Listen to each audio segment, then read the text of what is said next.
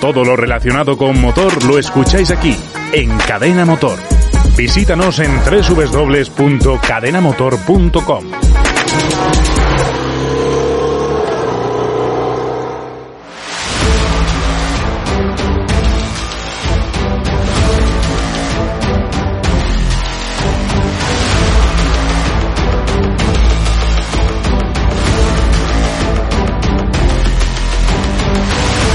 Bienvenidos al podcast Técnica Fórmula 1. Episodio número 391. La previa del Gran Premio de Turquía.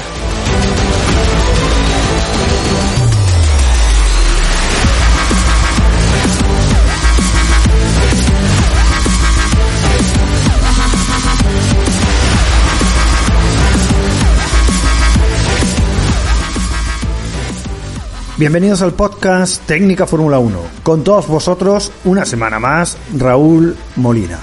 Después de otro fin de semana de descanso de la F1, llegamos a otra de esas pistas que no acostumbran a estar en el calendario habitual de la categoría, Turquía. Un trazado impresionante en el que de seguro vamos a disfrutar viendo estos increíbles coches rodar a una velocidad poco imaginable. La verdad es que ver estos coches con esa carga aerodinámica eh, que tienen ahora y el paso por curva que tienen en la curva 8 tiene que ser absolutamente increíble, aunque la resulte más fácil que antaño, pero aún así eh, el paso por esa curva seguro que, que nos va a impresionar. Bueno, en cualquier caso se trata de un circuito que cuando estaba en el Mundial gustaba mucho a todos los aficionados y esperemos además que sea propicio para los adelantamientos. Por otro lado, este fin de semana Luis Hamilton puede alcanzar otra de esas proezas que lleva firmando esta temporada, igualar los siete campeonatos mundiales del Kaiser del gran Michael Schumacher, casi nada. Sea como fuere, es el momento de hacer una buena previa al Gran Premio de Turquía y bueno, para eso hoy tenemos con nosotros, en primer lugar, a Abel Caro. ¿Qué tal, Abel? Muy buenas, Raúl. Buenas a, todos. Pues encantado de estar aquí porque es un circuito que, como tú dices, pues a mí también me gusta bastante. Un circuito, bueno, de esos que se echan de menos, ¿no? Por todo, yo creo. Así que nada, encantado de estar aquí para hacer el, repaso de lo que toca. Sí, la verdad es que es uno de esos circuitos que, que gustan mucho y de esos que da, como quizá también sepan, ¿no? Que da bastante pena que no estén que no estén en el mundial. Pero bueno, eh, los circuitos tienen que ir actualizándose y, y, también manda el dinero, claramente. claramente, ¿no? Máximo cuando Liberty salía la noticia ayer que ha perdido en este trimestre, en, bueno, en lo que lleva de, en lo que llevamos de, de temporada, 88 millones de, de, euros. O sea que, bueno, no, obviamente tienen que rentabilizar eso porque si no acabarán cerrando el chiringuito, cosa que no nos interesa a nadie ni mucho menos. También tenemos con nosotros desde Colombia, John René Montes. ¿Qué tal, John? Eh, bueno, saludos Raúl, saludos a Abel, a Iván, a todas las personas que nos están escuchando. La verdad es que llega a Turquía y yo recuerdo mucho cuando Turquía llegó al calendario hace, hace añitos. Sí. Eh, que pues, pues yo estaba muy, muy joven, pero yo recuerdo siempre la frase que usaban para describir a Turquía. Turquía es el ticódromo que salió mal. Qué bueno de, esos circuitos de Pilken acostumbrado en, en, en, esos diseños en principios de los 2000 con muchas curvas de 90 grados eh, decían que el de Istanbul Park fue el circuito que diseñó mal porque realmente era muy muy entretenido de ver y, y por lo general las cámaras on board son, son bastante entretenidas Vaya, vaya, vaya que sí. Eh, un circuito Tilke que no parece Tilke, totalmente, totalmente, es así. Bueno, también tenemos con nosotros a Iván Fernández del País Vasco. ¿Qué tal, Iván? Muy buenas, pues nada, deseando ver, ver la acción en Turquía. Es, es como decís, un circuito raro para ser de Germantique, a menos los que conocemos de Germantique de, de Fórmula 1, porque tiene ahí unos cuantos trazados menos conocidos que son para, para tandas privadas y demás, que también tienen unas características muy parecidas Hace poco Volkswagen estuvo rodando con el, con el líder eléctrico este que, con el que subieron Pikes Peak para prepararse para un evento que tenían. Y también me descubrieron un circuito en Alemania que es bastante desconocido, también con curvas ciegas, subidas, bajadas, eh, que me recordó en parte a, este Istanbul Park. Ah, y bueno, eh, los, los que conocemos, los que seguimos otras competiciones, como por ejemplo el Mundial de Rallycross, pues hace no tanto hemos disfrutado de Istanbul Park. Sí. Esta mañana recordaba mi, en mi perfil de Twitter eh, una de las carreras más interesantes que nos ha dado el, el Mundial de Rallycross y dos de ellas han, se han desarrollado en, en Istanbul Park, en la, en la, configuración que hicieron especialmente para, para coger el Mundial de Rallycross. y desde luego con ganas de ver cómo está el circuito, cómo han pasado los años y cómo se adaptan estos monoplazas a, a la pista otomana. Mm, perfecto. Iván, te pregunto, como, como siempre suelo hacer, ¿qué esperas de esta carrera, aparte de lo que acabas de decir, por supuesto? Pues el hecho histórico de que, de que Hamilton consiga sin duda los, los siete títulos mundiales. Eh, para un para alguien que era un seguidor de, de Michael Schumacher, claro. se puede, se puede deslizar de, de mi sobrenombre que utiliza mucho, durante muchos años en redes sociales, pues bueno, eh, obviamente es un momento especial, ¿no? Que Hamilton iguale a Michael Schumacher, pues se hace, se hace difícil en parte, ¿no? Eh, se reconoce a Hamilton como uno de los mejores pilotos de la historia de, de la Fórmula 1, eh, alcanza la, la, mítica cifra de, de, Michael Schumacher, pero nos cuesta que no esté el Kaiser ahí eh, compartiendo con, con, él ese momento, ¿no?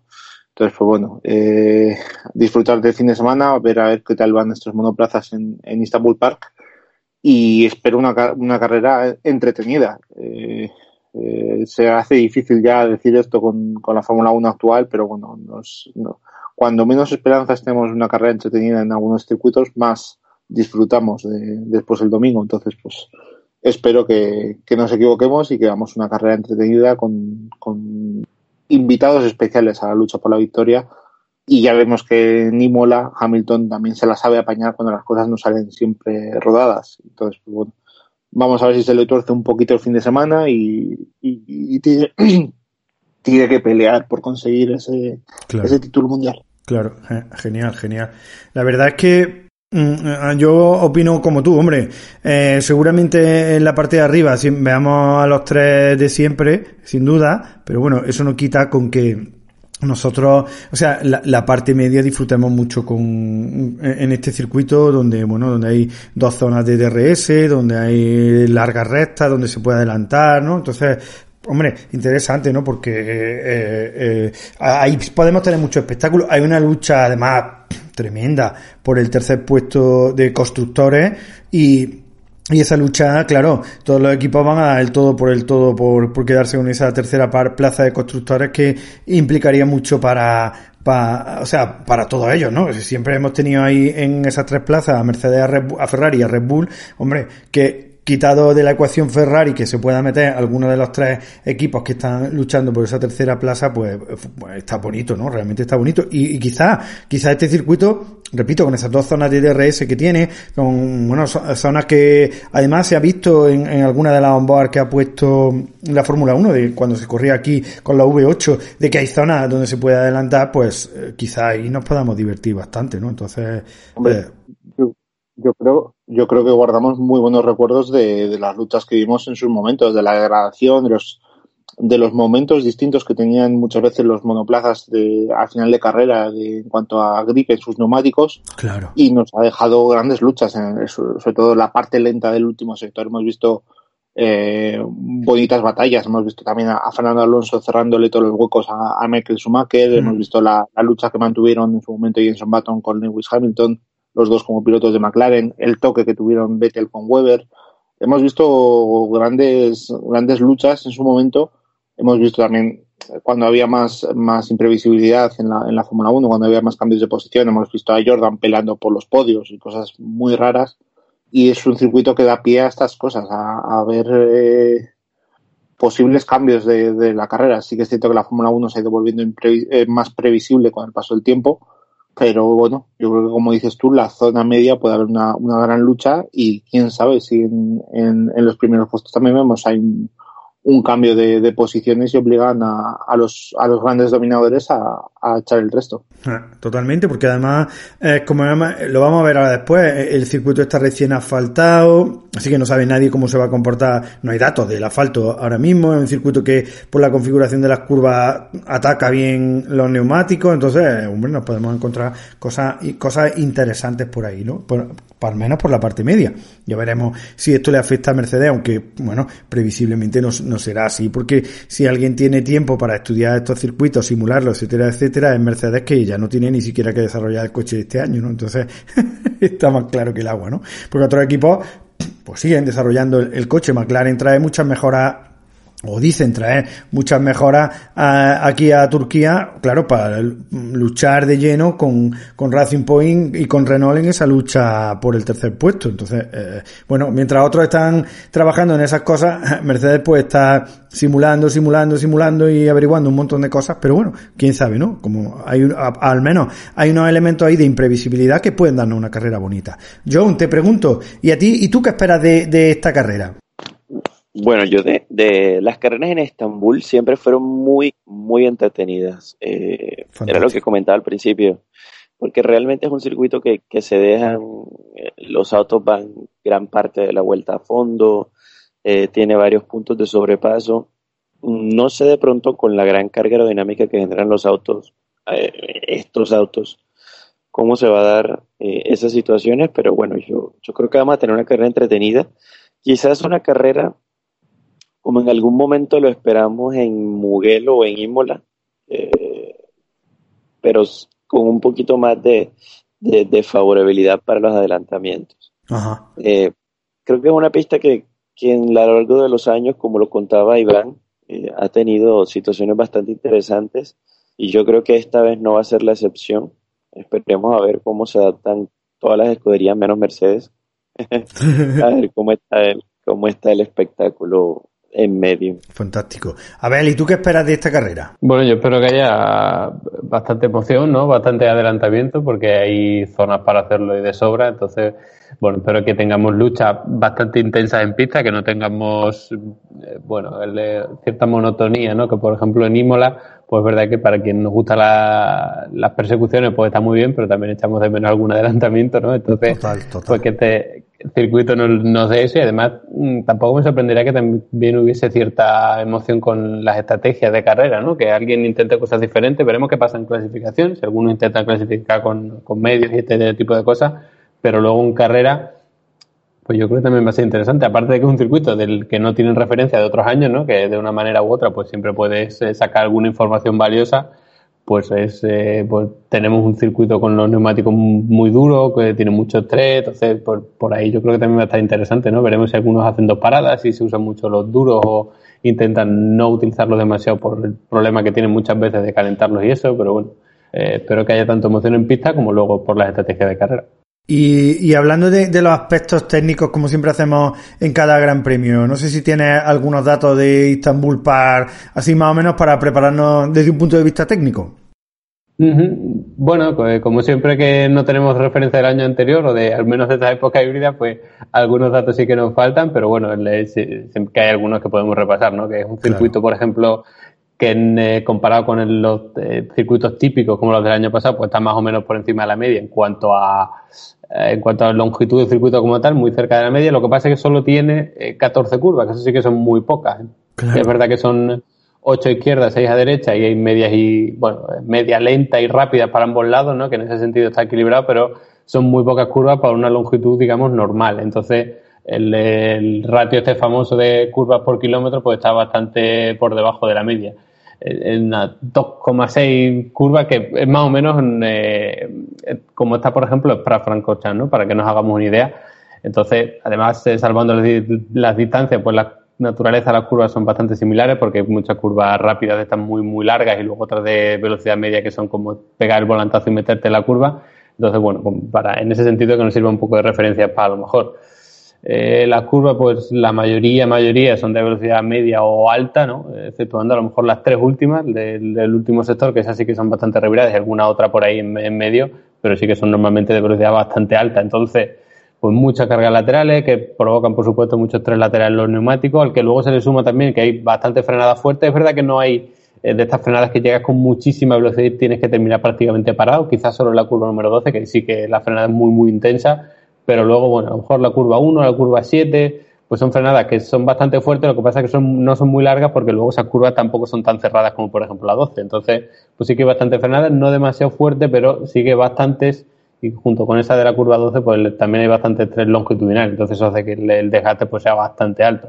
Veremos con el tema de la estrategia porque eh, aunque tenemos esta gama tan dura de neumáticos de Pirelli, ojo con el estrés lateral porque este año eh, ha sido de las principales causas yo creo que de, desgaste de los neumáticos, así que veremos. Y luego pues eh, la salida también puede ser bastante interesante porque la, la frenada de la curva 1 es bastante... Mm, bueno, tiene sus características, ¿no? Con cambio de pendiente y demás, y son 460 metros más o menos hasta la primera curva, desde la salida, de la pole. Así que, bueno, también puede dar juego, ¿no? Porque, bueno, pues luego esa primera curva que no es del todo cerrada, es bastante ancha, pues puede haber varios coches en paralelo, que da tiempo a que unos cojan el rebufo de otro. Entonces, por ahí yo creo que también va a ser bastante interesante la salida. Así que nada, eso más o menos un, poco el resumen ¿no? que podemos hacer. Mm, claro, perfecto. No hace falta más datos, pero eh, lo iremos, bueno, por, por lo menos y, se irán desgranando a lo largo de a lo largo del fin de semana aunque eh, desgraciadamente la pista pues en principio no parece que vuelva aunque bueno quién sabe, ¿no? Porque por lo visto eh, también se ha sabido que el Gran Premio de Vietnam se cae definitivamente del calendario de 2021 y la BBC, por ejemplo, mm, dice que que es muy raro que pueda estar en el Mundial de Fórmula 1 nunca, así que eh, ha habido por ahí unos líos políticos no sé qué, no sé cuánto. lo cierto es que, bueno, hay un hueco el año que viene. Veremos si alguno de estos circuitos que nos están gustando tanto puede entrar, ¿no? Ya sea Portimao, ya sea Turquía, veremos, ¿no? Veremos. Pero, pero claro, preferirán mm, grandes premios que no sean en, en zona europea donde la afición la tienen ya hecha, ¿no? En local. Pero bueno, sigue siendo una pena. Y a ver, te pregunto por último, ¿te gusta esta pista? A mí me gusta bastante. Es verdad que a lo mejor no tiene como muchos tipos de curva en general, porque es verdad que son todas de velocidad media o velocidad alta, pero luego, por ejemplo, la última zona del circuito pues muy distinta al resto, eso le da cierta emoción hay un montón de curvas que son de, de, estas de doble radio que tienes que saber atacarla tarde, atacarla pronto o, no perder nunca la referencia de las trazadas. Entonces eso le da también cierta dificultad al pilotaje que también nos transmite pues, eh, como más emoción, ¿no? Cuando simplemente ver a los coches rodar ahí, como decimos muchas veces, pues ya gusta. Así que es un circuito que me gusta bastante. Y además no solo que tenga las zonas de recta para adelantar, sino que hay zonas bastante anchas que veremos si alguno se atreve a, a adelantar en curva y todo esto. Así que a mí sí que me gusta bastante. Claro, porque eh, si uno mira el, el, mapa del circuito, por ejemplo, la curva 11 es una curva que se hace a fondo y además con el DRS abierto. O sea, cuidado, cuidado que sea un punto donde hasta se, se podría pasar, pasar ahí, ¿no? la cosa es que eh, ahí está, eh, el, está justo al inicio, o no al inicio, sino bueno, en el, en el primer cuarto de, del DRS abierto de esa zona, y a lo mejor es difícil, pero oye, podemos encontrarnos cosas chulas ahí, la verdad es que sí, sí, podemos encontrarnos gente que le echa un par de bemoles para pasar en, en, esa zona. Y eh, John, te pregunto, ¿a ti te gusta esta pista? En términos generales, sí. La verdad es que eh, yo, eh, si hay algo que me gusta mucho de, de Estambul eh, siempre fueron los cambios de relieve que tienen varias de las curvas en varias de las zonas. Claro. Que eso no era muy común en muchos de los circuitos de Tilke. Eh, tampoco que tuviera esos curbones rápidos. Eh, la verdad es que es un circuito que a mí me gusta mucho. tiene curvas ciegas, hay un momento en el segundo sector donde viene subiendo, bajas en curva ciega, luego está la curva 8. Eh, no sé, la verdad es que me gusta, a mí, siempre me gustó este circuito, me, me, pareció muy triste que se fuera. De hecho, ahorita que hiciste la, la presentación eh, iniciando el podcast, dijiste un circuito no habitual de la Fórmula 1 y pensaba de que ya hace nueve años que no está. Claro. me sorprendo, la verdad es que me sorprendo, me sorprendo mucho. Eh, y bueno, es otro de estos circuitos que ya hoy también estaba leyendo lo que, lo que va a pasar con Hanoi, con, con Vietnam. Puede que nunca llegue ni a debutar en Fórmula 1 después de haber hecho tantas inversiones. Y te, sorprende, la verdad, cuánto dinero se ha gastado para usarlo. En este caso de, de Vietnam ninguna vez. En el caso de Estambul lo tuvimos solo seis ediciones, seis, siete, seis, seis ediciones, siete ediciones. Eh, si fueron siete carreras. Eh, tenemos a John que también estuvo como cuatro o cinco años. Eh, recuerdo India, que es un circuito que a mí me encantaba muchísimo. Solo estuvo tres. Eh, la verdad es que hay circuitos, hay circuitos que, que, duele ver que no estén en el calendario. Pero bueno, si en algún momento hay que reemplazar a Vietnam con algún otro circuito. Bueno, no me preguntaste eso, pero. sí, dímelo, dímelo. pero si bien de los que estuvieron este año, obviamente creo que Portimao es el elegido, pero si tiene que ser uno de pronto por la ubicación en el calendario que tenía Vietnam y es un asiático, definitivamente tiene que ser Sepang en Malasia. Claro, claro. Sepang es que es un circuitazo, lo que pasa es que eh, Sepang no va a ser, porque Sepang no quiere estar en la Fórmula 1, no quiere pagar lo que le pide la Fórmula 1. Ellos prefieren el... Claro, por- pe- hablaba, Sí, sí, sí, perdona. hablaba de emergencia, hablaba de emergencia, ya. Claro. No, eh, eh, vamos, entre los candidatos que, de los que se habla, pues están Turquía, Imola y Portimao. Me imagino que Imola no, porque ya serán demasiados circuitos en Italia. Entonces, Turquía o Portimao podrían entrar ahí. Pero, quién sabe, esto de pronto mm, nos sacan un gran premio en otro lado, donde pagan una pasta y todas estas especulaciones no sirven absolutamente de nada. Iván, te pregunto, te pregunto a ti también, ¿te gusta este circuito o, qué, es lo que más te gusta de este circuito, si lo quieres eh, añadir? Ah, yo ya he dicho antes, es un circuito que me gusta, me gusta bastante. Eh, no sé si me gusta bastante de cara a lo que podemos ver este fin de semana o de los buenos recuerdos que tenemos, ¿no? Es, Claro. es algo por lo que, que nos suele marcar mucho a, a la gente que hablamos de motorsport, los recuerdos que nos vienen a la mente cuando hablamos de, de un circuito, de un, de un rally o de, de lo que sea, eh, suele marcar el, el que, que tengamos ganas de que una carrera o de que un campeonato llegue a, a determinada pista. Y en este caso tengo ganas porque, como he recordado antes, guardo buenos recuerdos de, de las luchas que se han vivido, eh, de lo difícil que es el circuito cuando llueve, cuando caen cuatro gotas, la imprevisibilidad que supone el, el, el, que, el que cambie el tiempo, el que no haya categorías soportes que determinen este año el, el grado de agarre, cómo se consumen los neumáticos. Volvemos otra vez a, a esa Fórmula 1 que va a tener que ir descubriéndose durante el fin de semana y esto da un, una, una incógnita más ¿no? a la ecuación, por así decirlo. Entonces, pues bueno, creo que le, que le vendrá bien. El ya, el ya que continúe o no, pues eso ya lo determinará la FIA sí que es cierto que igual tiene más posibilidades que, que Portimao y que Imola, por lo que has comentado tú, de que son dos pruebas europeas y que Turquía siempre es un país que suele acoger con los brazos abiertos al, al motorsport. Hace poco tuvimos el, el Rally de Turquía, Sí. de valedero para el Campeonato del Mundo.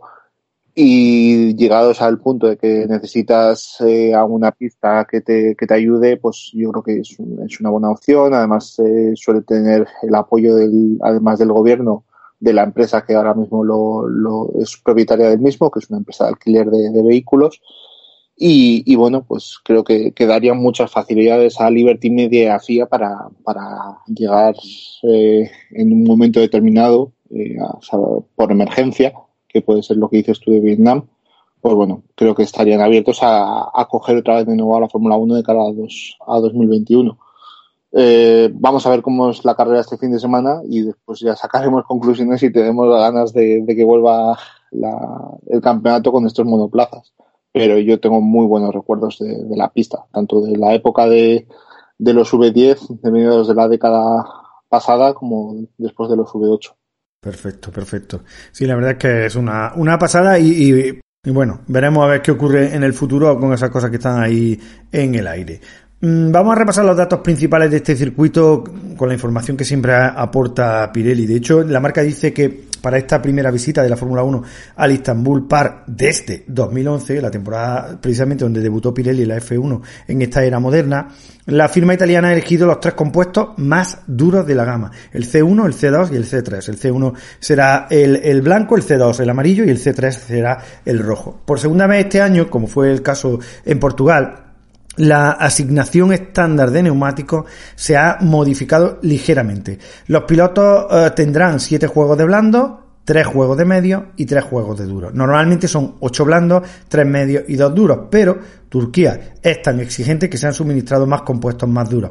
La tensión de los neumáticos, así como la tracción, la carga aerodinámica y la fuerza lateral aquí son muy altas y por eso Pirelli opta por esta cuestión. La famosa curva 8 es famosa, eh, eh, eh, bueno, una de las más recordadas por su exigencia, una curva a izquierda de múltiples vértices muy larga, que es bastante similar a la curva 3 de Sochi, que se inspiró en esta, eh, cutremente, claro está, y pone una gran cantidad de energía a través de los neumáticos, particularmente los delanteros derechos.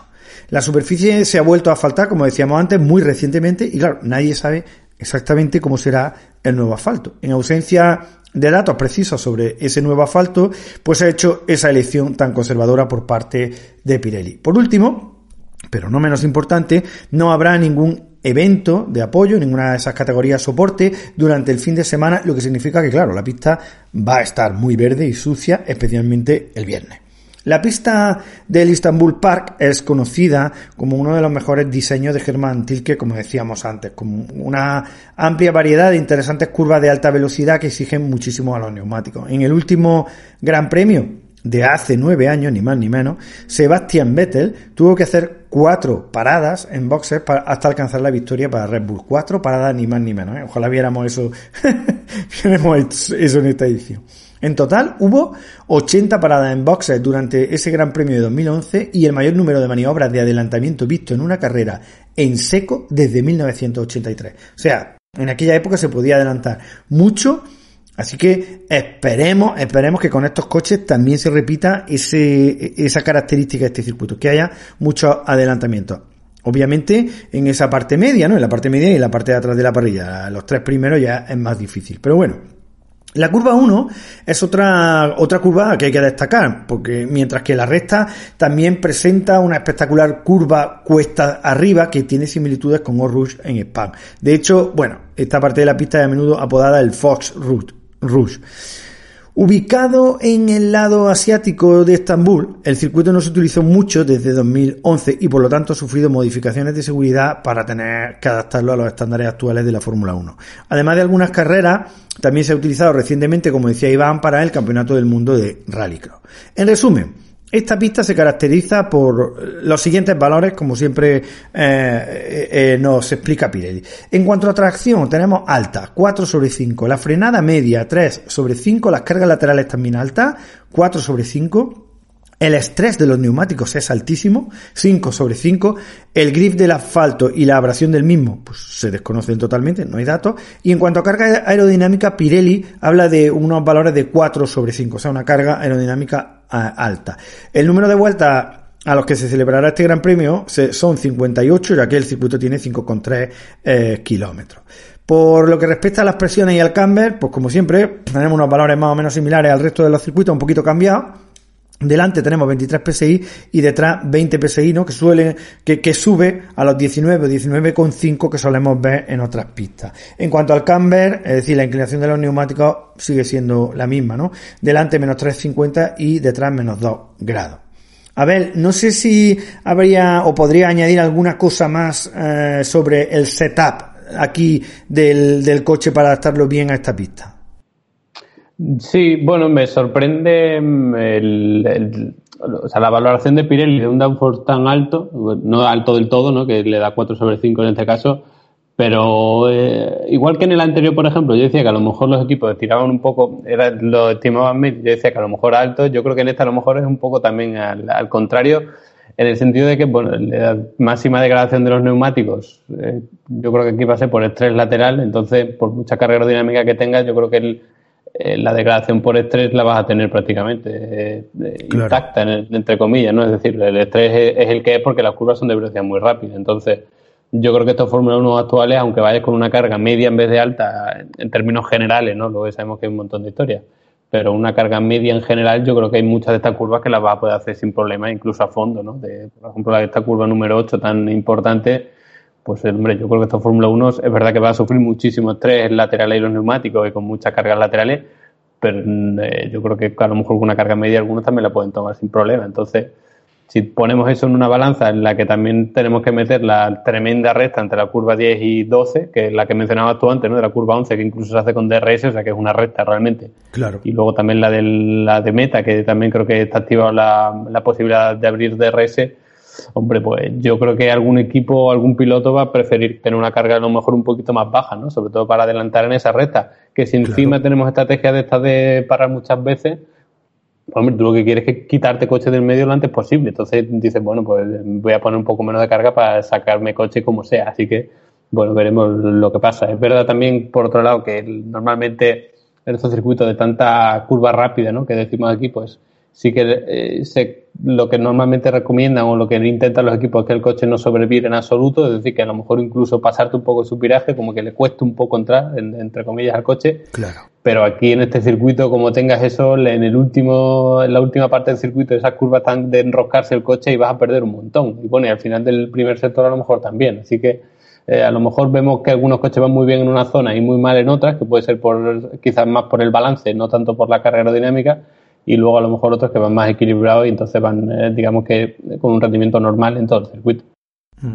Perfecto, sí, la, verdad es que, hombre, eh, si uno mira el mapa del, del trazado, hombre, hay zonas que son tremendamente rápidas y como pongas muchísima carga aerodinámica, ahí eso te va a penalizar en, en la velocidad mm. final. Entonces, claro, aquí eh, ya veremos. Hombre, estoy seguro que, que hemos probado diferentes alas traseras a los equipos y, y, a las que van a estar, pues eso, a lo mejor entre un valor de 4 sobre 5 o 3 sobre 5. ¿eh? Probarán las dos cosas. A ver, al final, cómo mm. le sale eh, el tiempo de vuelta, cómo le sale más rápido, ¿no? Yo estoy contigo. Porque claro, sí, pues querer tener una carga aerodinámica alta, pero cuando llegue la zona de la curva 10 a la curva 12, te van a comer con patata. Es que como no tenga, claro, o que tenga el, motor Mercedes, ¿no? Pero sí, sí, perdón. no, digo que también depende mucho de, la cantidad de carga aerodinámica que seas capaz de generar con el fondo plano, ¿no? porque como esa, digamos que no te penaliza tanto, pues ahí vas a reducir un montón el ala porque te lo puedes permitir, así que veremos ahí también. Claro, eso le vendrá muy bien a Red Bull, le vendrá muy, muy bien, como dices tú, a, los coches que, que, generan muchísima carga con el fondo plano. E, esa es una carga que, que no genera drag, o prácticamente no genera drag. Siempre genera drag porque si el coche eh, tiene un rake alto, pues siempre eh, en esas zonas puede generar más drag. Pero bueno, si al estilo Red Bull, con esa suspensión trasera tan blanda que baja, pues al final deja el, el fondo plano, plano. y y no tiene esa penalización, ¿no? Pero, pero sí, sin duda, estar interesante. Le echaremos un ojo, por supuesto. Sí, sí, va. Es un circuito, es un circuito muy, muy de chasis, porque como decía antes eh, Abel, eh, hay mucho cambio de, dirección muy repentino. O sea, estás en medio de la curva, eh, girando todavía el coche, dando poquito gas, poquito gas, y de repente ya te aparece la, la siguiente curva de, de distinto sentido. O sea, estás haciendo una curva de derechas y de repente en mitad de la siguiente curva estás ya preparando el coche para salir hacia la siguiente curva de izquierdas. Entonces es, un, es un circuito de mucho cambio de, pesos, de, que va a penalizar mucho a esos monoplazas que tienen poca estabilidad en la, en, la parte trasera, en la zaga. Eh, por lo menos lo veo así. Yo creo que Ferrari aquí va, le va a pasar mal porque le va a costar mucho el, cambiar los pesos del monoplaza, el, con una zaga tan sensible a los cambios de, de dirección, creo que les va, que lo van a, lo van a sufrir. Pues lo van a sufrir todos los que llevan Ferrari, ¿eh? Porque tanto Haas como Alfa Romeo llevan la suspensión trasera fallida de, del Ferrari.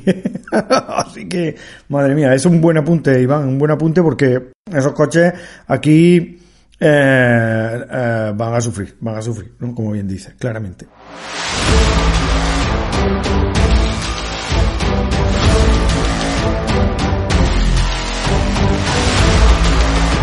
Con esto concluimos este primer podcast que hemos dedicado a la previa al Gran Premio de Turquía en Estambul Park.